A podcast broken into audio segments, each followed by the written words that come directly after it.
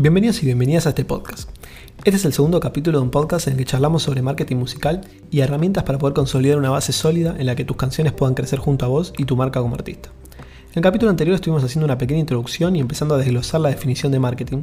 Hablamos del concepto de generar valor y en esta ocasión vamos a continuar en ese camino, pero concentrándonos en la segunda parte de esa definición. Recordémosla por un segundo para ponernos a tono. Dijimos entonces que cuando hablamos de marketing nos referimos al proceso mediante el cual las compañías, o en este caso los artistas, crean valor para sus clientes, en este caso oyentes, fans o la industria musical, y establecen relaciones sólidas con ellos para obtener valor a cambio. Muy bien, entonces, ya vimos lo que es crear valor, concentrémonos ahora en establecer relaciones sólidas. La definición exactamente dice establecer relaciones sólidas con ellos para obtener un valor a cambio. En una definición tradicional de marketing, es decir, la que se refiere al mundo más empresarial de la producción de bienes de consumo, por ejemplo, es ellos está más orientado a clientes puramente dichos, es decir, aquellos que compran nuestro producto, lo que en este caso serían los oyentes. Pero yo quiero en el caso de marketing musical agregar al resto de la industria, que si bien también son consumidores de nuestra música, el valor a cambio que podemos obtener es distinto, pero no menos significativo. De nada, créanme, de nada sirve tener la mejor canción del mundo si nadie la va a escuchar y a su vez de nada sirve trabajar profesionalmente o súper profesionalmente los lanzamientos si no nos relacionamos con gente de carne y hueso que también pueda potenciar dichos lanzamientos. Con gente de carne y hueso me refiero a colegas, músicos por ejemplo, productores de fechas, managers, prensa, influencers, streamers y un sinfín de profesiones que generan este ecosistema de la música y que pueden ayudarte a crecer y que por sobre todas las cosas pueden ayudarte a crecer más barato y mejor si son tus amigos. Hagamos un ejercicio práctico antes de adentrarnos más en este tema, así podemos ver de la forma más explícita posible a qué me estoy refiriendo. Agarramos el line-up del festival que más nos guste. Vayan a los nombres de abajo, los chiquitos, y piensen qué tienen ellos que no tienen ustedes. La respuesta es simple, contactos. No mucho más que eso. Esa gente tiene contactos. No es que esos puestos se llenan por talento ni por capacidad de cortar tickets. Son otras las reglas que, que inciden en, esos, en esas últimas líneas. A ver, al ser humano le gusta manejarse siempre con las personas que tiene cerca, porque somos así, somos seres sociales y de círculos relativamente cerrados. Por ejemplo, si yo soy el programador de un festival que tiene 3 días y 3 escenarios por día, tengo más de 100 artistas en total o 150 artistas y tengo que llenar los huecos de abajo. Hay por ejemplo, yo conozco un, músico que tiene 500.000 seguidores en Instagram, pero nunca lo contacté, no sé bien cómo contactarlo, no sé si va a responder el, el, inbox. No sé si una persona semi-coherente o un desacatado total, si me va a traer problemas en el camarín, si va a tener algún delirio de grandeza y me va a pedir 10 mil dólares por un show de 15 minutos a las 3 de la tarde. Son todas incertidumbres, todos posibles dolores de cabeza, en un lugar donde no me puedo permitir dolor de cabeza, porque si no, no me queda resto para los headliners. Y por el otro lado tengo un artista que tiene 30.000 seguidores en Instagram, pero el manager es el mismo manager que un artista que ya tengo en mi festival, o que tocó en una edición anterior del festival y lo conozco de hace 10 años de la industria. Y lo único que tengo que hacer para hacerlo es mandar un audio WhatsApp de 15 segundos diciendo, hola, tengo un lugar libre en el escenario C a las 3 de la tarde, ¿le interesa tocar? O incluso al revés, este manager me manda a mí el audio diciendo, che, te ofrezco a mi artista, ponelo a la hora que sea, no importa no, sirve igual. Muy probablemente, yo si hago la oferta, Pepito va a decir que sí, y muy probablemente si la oferta le llega desde una fuente confiable eh, al programador, el programador diga que sí. Yo personalmente he estado varias veces en esa situación, produciendo un evento, tenés un espacio libre y querés que venga alguien a tocar como telonero. A ver, si yo tengo real interés en alguien y tengo las ganas, varias veces fui, contacté, invité gente que no conocía. Pero la mayoría de las veces traes y traje a la gente que tenía cerca. Eh, o contacté gente que me interesaba y al mismo tiempo traje gente que tenía cerca. Básicamente porque te hacen las cosas más fáciles en lugares donde, como dije antes, no necesitas dolor de cabeza, no necesitas generarte un problema. Simplemente es un espacio que es mejor que ocupe alguien a que no lo ocupe nadie, porque es el espacio de, digamos, de, tiempo libre del escenario. Las relaciones sociales son eso. Y esto es el ejemplo artista-productor de shows. Después para cada una de las profesiones que nombré antes se aplica lo mismo. Por ejemplo, entre músicos y músicos. Eh, es mucho más probable hacer un fit con alguien que conoces y tenés cierta buena onda que con alguien que no. Todo el tiempo me pasa con artistas con los que trabajo el management, que les acerco a artistas, le digo, ¿qué te parece hacer un tema con este?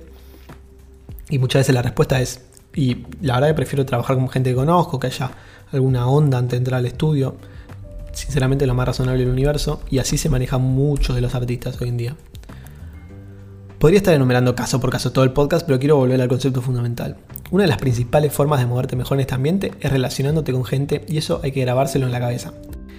Hay una frase bastante famosa que a mí me gusta mucho que dice, solo puede que llegues primero, pero en grupo vas a llegar más lejos. Sinceramente me parece una frase muy descriptiva de la, realidad, digamos. Eh, no, me, podrían alcanzar las horas para explicar ejemplos y ejemplos de cómo esto se cumple y es la, la verdad. Eh, la verdad que es algo que se aplica prácticamente en todos los músicos exitosos. Vamos a tirar, por ejemplo, un ejemplo para que quede claro de alguien que probablemente todos conozcan. Bueno, Duki. Calculo que la gran mayoría de ustedes conocerán. Es uno de los artistas más grandes de trap de la Argentina. La gente que más o menos venga siguiendo la carrera de Duki se acordará que él empezó con una canción, después de ganar el quinto escalón, que se llamaba No Vendo Trap, cantando solo. Hubo un par de temas en el medio, que él iba, teniendo su búsqueda musical, iba probando cosas nuevas. Y el segundo hit fuerte llegó con Hello Koto. Para la tercera canción, She Don't Give a hizo una colaboración con un artista llamado Kea. Un artista que en ese momento no conocía a nadie. Créanme que no lo conocía a nadie. Tenía 5.000 seguidores en Instagram. Ni siquiera era demasiado de la, del círculo de las batallas. Pero ya había tenido una experiencia pasada con eh, que es el tema de la codeína. Bueno, resulta que ese, ese artista Kea, a los, a los 20 días de sacar She Give a con Duki, saca Loca. Loca a los 4 meses logra tener un remix con Bad Bunny, algo que en ese momento fue el hito más grande de la, la música urbana en la Argentina, por escándalo. ¿Qué hubiese logrado eso sin Duki? No, ¿Duki hubiese logrado eso sin Kea? No. Quizás ambos lo podrían haber logrado, pero con muchísimo más trabajo en el medio. De hecho, Duki lo volvió a repetir, pero años después. En cambio, la sinergia y la comunidad que se armó entre los dos los llevó a los dos más lejos de lo que ninguno podría haber imaginado. Y así fue como, por ejemplo, para seguir manteniendo en el ejemplo de Duki, se siguió aplicando esta fórmula siempre y abriendo la cancha, como le decimos acá, e invitando a colaborar a cada artista nuevo que salía a la escena. Llegó un punto en que toda la escena argentina estaba compuesta por amigos de Duki. Yo a parecer hasta que si no eras amigo de Duki no podías triunfar la escena del trap argentino. Hasta que obviamente el trap creció tanto que empezaron a aparecer nuevas expresiones y ya fue más grande que cualquier nombre. Eh, y al día de hoy hay incluso gente que está enemistada con Duki en, en cierto sentido que le va bien. A ver, esto no es solo fundamental para crecer, me gustaría hacer acá un pequeño paréntesis. También es muy importante a la hora de mantenerse en un futuro. Porque de una u otra manera todos los que tocan el pico de popularidad se caen en algún momento. Es muy difícil mantenerse ahí arriba para siempre y si te mantenés no te vas a mantener en el top 3. Eh, Eso van variando. Pueden agarrar cualquier artista, por ejemplo, no sé, Daddy Yankee es un artista que se mantiene arriba, pero no, no es el artista más escuchado del mundo desde hace 20 años. La diferencia, básicamente, y que también esto aplica a Daddy Yankee, es si las personas que vienen atrás tuyo están dispuestos a ayudarte cuando no estés en el top, a abrirte las puertas del estudio y a colaborar con vos o no. Y eso es más allá de la idolatría que uno pueda generar en aquellos que crecen viéndote en lo alto. Lo realmente determinante es si vos los ayudaste a crecer a ellos cuando tuviste la oportunidad o le pateaste la escalera, por decirlo de alguna manera. Eso va a ser la diferencia a la hora de qué tanto vas a ser incluido en esos círculos en un futuro. Bueno, terminando con los ejemplos, volvamos a lo que nos importa. ¿Cómo poder sumar valor a mi carrera mediante mis relaciones intrapersonales? Básicamente, como dije recién, armando grupos y creciendo juntos. Eh, si vos, por ejemplo, vamos a un caso puntual de alguien que puede estar escuchando este podcast en este momento. En este momento estás solo sacando tu música. Tenés algún que otro amigo, pero no están demasiado organizados y sacas pocos fits, más que nada canciones por tu cuenta y los promocionas vos solo. Yo te recomiendo que hagas lo siguiente. Empieces a contactarte con artistas que estén en tu misma situación y que te gusta lo que hacen. Que haya algún tipo de eh, gusto personal por, o, similitudes entre los estilos musicales. Hay tres grupos de personas que te pueden ayudar a crecer. Por un lado está el grupo de los artistas, colegas, sesionistas, etc. Por otro lado el de los productores, tanto de audio como video. Y por último el de los managers, prensa, productores de shows. Cada una de estas personas puede indudablemente determinar tu techo o tu piso a la hora de crecer y lo realmente importante es pensar esto como un crecimiento constante. Acaba mi consejo. Formen un grupito de la mayor cantidad de gente que puedan y empiecen a juntarse en, el estudio y grabar juntos. Fit en tu canal, fit en el de ellos. A eso súmenle gente que aporte otras especializaciones, productores, 4 o 5, la mayor cantidad que puedan, que les guste cómo trabajan. No sumen por sumar. Algunos pueden dedicarse a producir beats, otros a la mezcla o a la masterización. Alguno puede hacer las tres cosas. Después sumen filmmakers que quieran crecer y estén dispuestos a sumarse al proyecto. No hace falta que todo el que se sume sea el mejor en lo suyo. Esto es una, esto es una cuestión de crecimiento conjunto. Lo único realmente importante es que las personas que se involucren en el proyecto tengan ganas y constancia. Ganas de superarse y aprender y que se involucren con lo que hacen. Eso es lo más importante. No se desanimen si empiezan con alguien y después ven que esa persona pierde el interés. Sigan buscando hasta encontrar la persona indicada e intenten mantenerse en un nivel parecido entre todos para no tener que incurrir en gastos demasiado altos al principio. ¿A qué, me refiero con esto? No está mal querer contratar un filmmaker reconocido para los videos, pero considerando la cantidad de artistas que son y la cantidad de música que van a querer sacar, todo tiene que ser sustentable de alguna, de alguna manera en materia económica.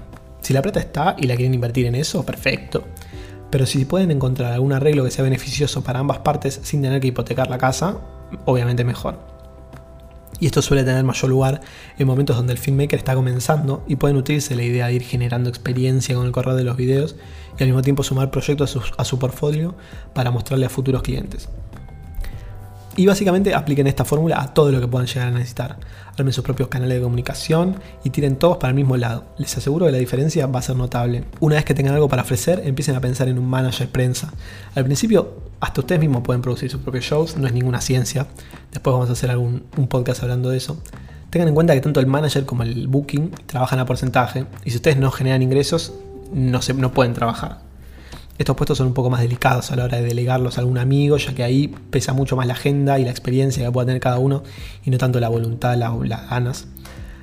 Eh, y tengamos en cuenta que muy poca gente nace con los contactos en el bolsillo. Pero bueno, eso lo dejamos para otro capítulo.